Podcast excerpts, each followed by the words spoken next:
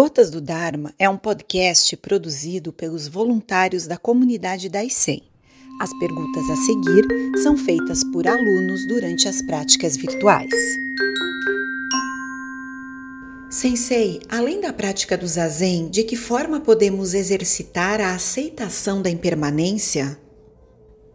Aprendendo sobre ela, não é? O nobre caminho óctuplo começa com dois pontos uh, importantes: compreensão e entendimento, que são uh, próximos entre si, mas significam que nós precisamos conhecer os princípios do Dharma, entendê-los e fazer suas correlações com o nosso mundo, com as coisas que acontecem na nossa vida e aplicar isso permanentemente. A aceitação da impermanência começa pelo fato de nós vermos que ela é inevitável, que ela está aí à nossa frente, se demonstrando a todo instante. Não há nada permanente à nossa volta mesmo que nós procuremos alguma permanência nas coisas, essas coisas não serão permanentes. Vamos supor que alguém dissesse: Ah, então eu vou comprar um diamante, porque um diamante é um cristal de carbono altamente estável e pode durar milhões de anos, etc. E ele compra um diamante pensando: agora eu tenho uma coisa permanente. Você não é permanente. Você não vai levá-lo com você. Mais cedo ou mais tarde você vai morrer e as coisas que você adquiriu e os seus diamantes não lhe servirão de nada. De modo que é muito simples verificarmos que estamos rodeados de impermanência por todos os lados. Nós não pensamos bem sobre isso. Por exemplo, amamos nosso corpo, não é? E nosso corpo é precioso e qualquer coisa que aparece é, na nossa pele, por exemplo, nós ficamos preocupados. Mas nós vamos lá na janela cortamos as unhas e jogamos as, as raspas das unhas fora. Não? Aí cortamos o cabelo no cabeleireiro e fica lá no chão não, não fazemos a barba, os homens fazem a barba e depois guardam os restos da sua barba, não. Né? Vai embora. Tudo vai embora. Tudo que você tem está sendo é, descascado, vai sendo é, descartado na natureza. Nada sobra.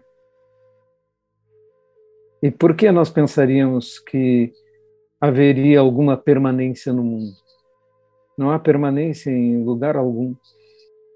As coisas mais preciosas se dissolvem no tempo. Mesmo aqueles que escrevem e deixam livros, etc.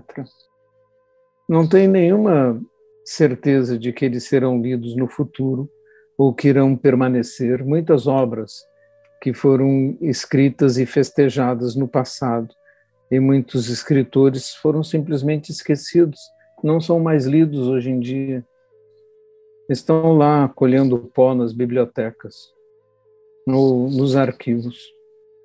E as ideias também vão se dissolvendo no tempo, é, de vez em quando ressuscitam e são apresentadas como novas, ideias belíssimas, ideias que estavam no passado, mentiras em que as pessoas já acreditaram tantas vezes, são repetidas de novo, e ditas ao povo, e o povo as aceita.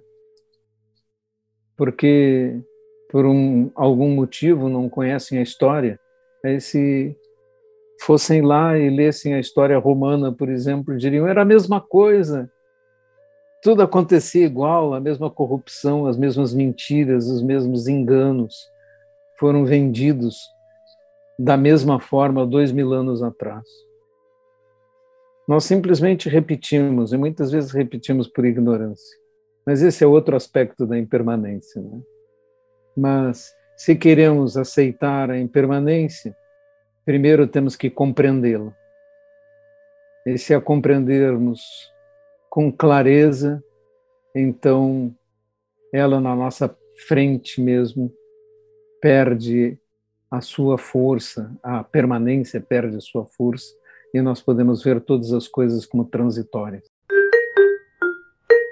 Sensei Gensho, durante a prática, enquanto ouvi os sons perpassando a mente, surgiu-me o questionamento: quem sou eu?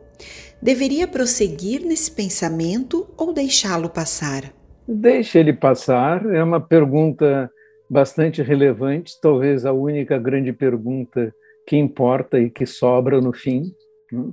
Mas se você resolver essa pergunta, todas as outras estarão respondidas. E por isso, então, é uma pergunta bastante relevante. Mas não é no zazen que nós vamos resolver e raciocinar acerca de perguntas. Não é com o nosso intelecto, nosso raciocínio, nosso cérebro que nós vamos decidir coisas e vamos progredir no caminho espiritual. O caminho espiritual, ele, pelo contrário, passa pelo abandono dessa mente que quer raciocinar, opinar, que quer ter ideias, que acha isto ou aquilo. Gensho Sensei, se uma pessoa leva um bebê para um grupo de zazen e a criança acaba chorando ou atrapalhando os demais, como devemos agir? Pois é.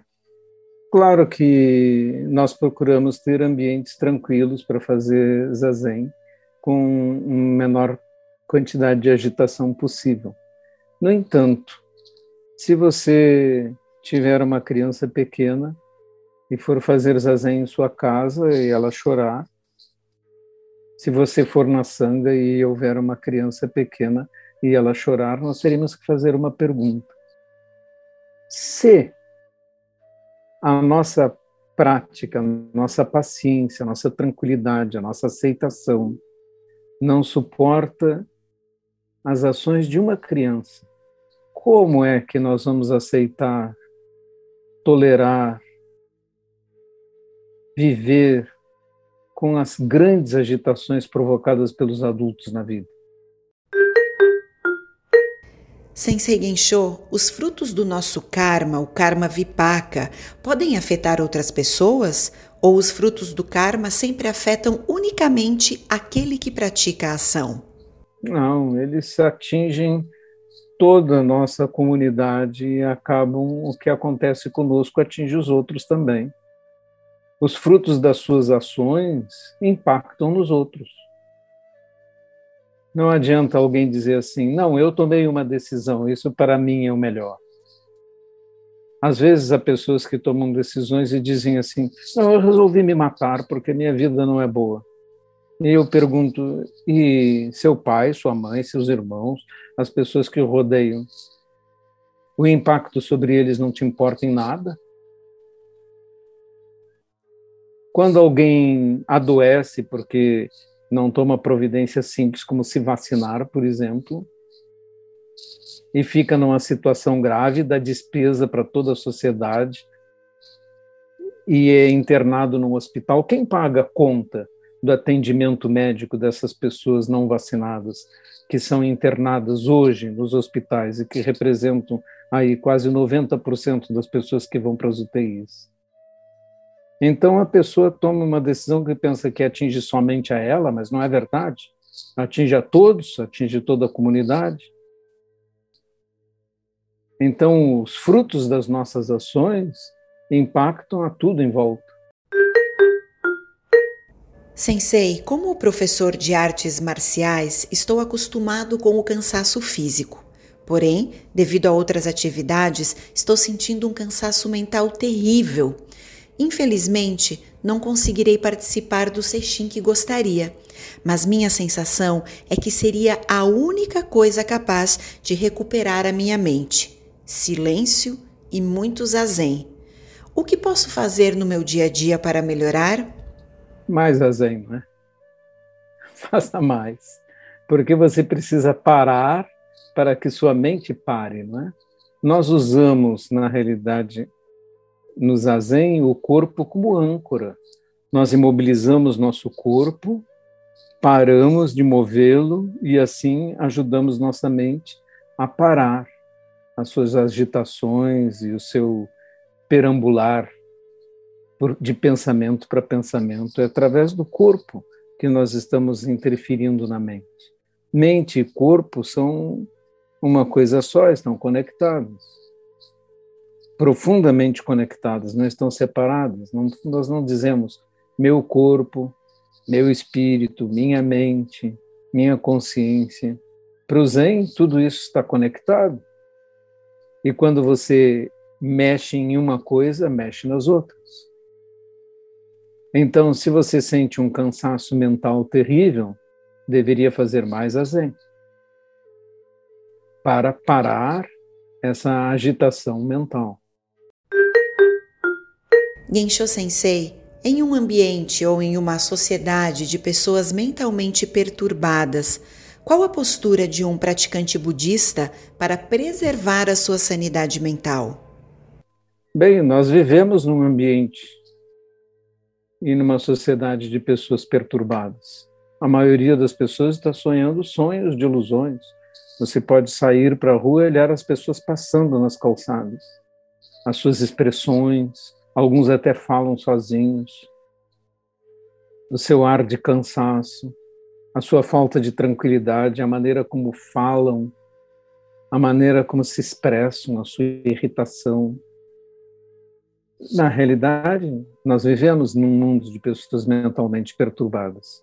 A postura do praticante budista deve ser tratar de ser senhor de sua mente e não se deixar arrastar pelas ações, pelas palavras, pelo ambiente em volta.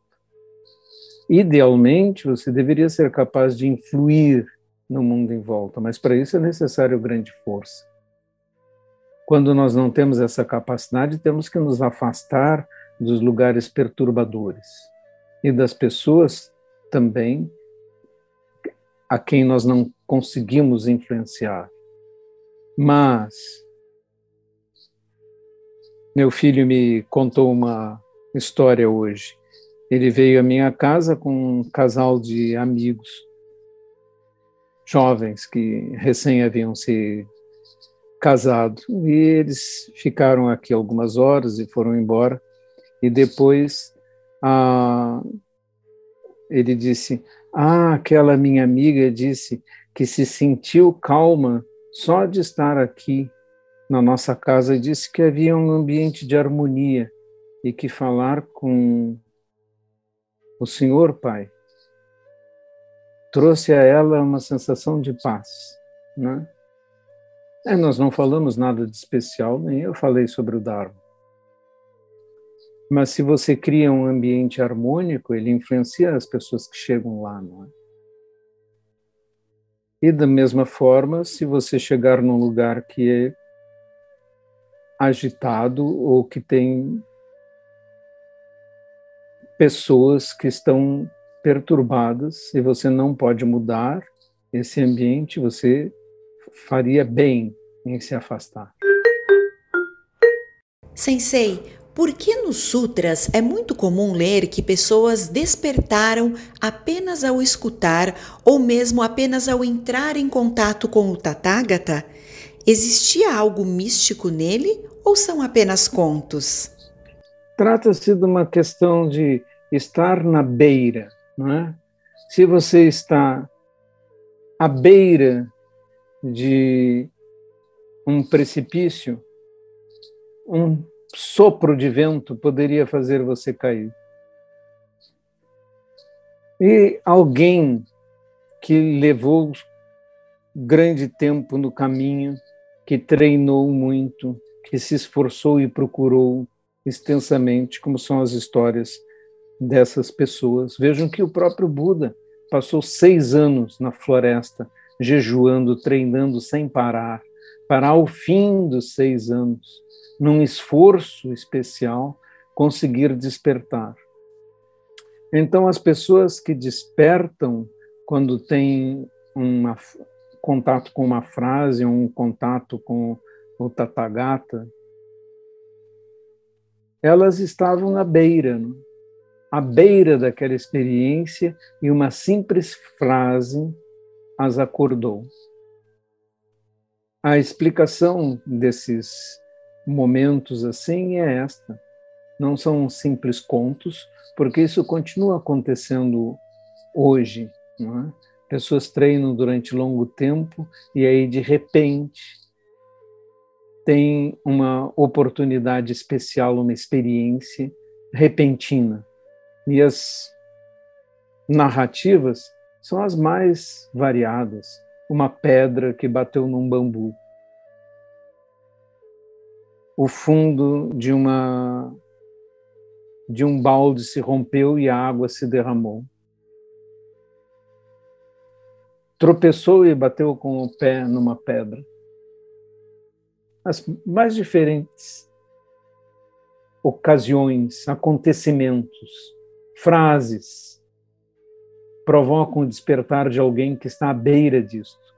Mas, na realidade, é necessário um grande esforço para chegar até lá. Sensei Gensho, como podemos confortar alguém seriamente doente sem apelarmos para santos ou deuses intervenientes? Nesta ocasião, né, não é a ocasião de ensinar o Dharma. Se eu estiver ao lado de uma pessoa que passou a sua vida inteira rezando para um Deus, é? ou seguindo uma religião, e eu lhe der a mão e ele estiver morrendo, e ele me perguntar: Deus vai me receber no paraíso? Eu vou dizer sim, vai.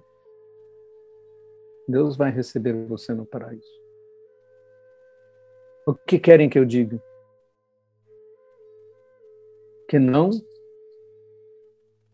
Que isso tudo vou começar a explicar o Dharma desde, desde o seu início? desde a inexistência de deuses criadores, desde a continuidade, desde o karma, desde a continuidade de vidas após vidas. Neste momento, neste momento não é mais um momento para isso.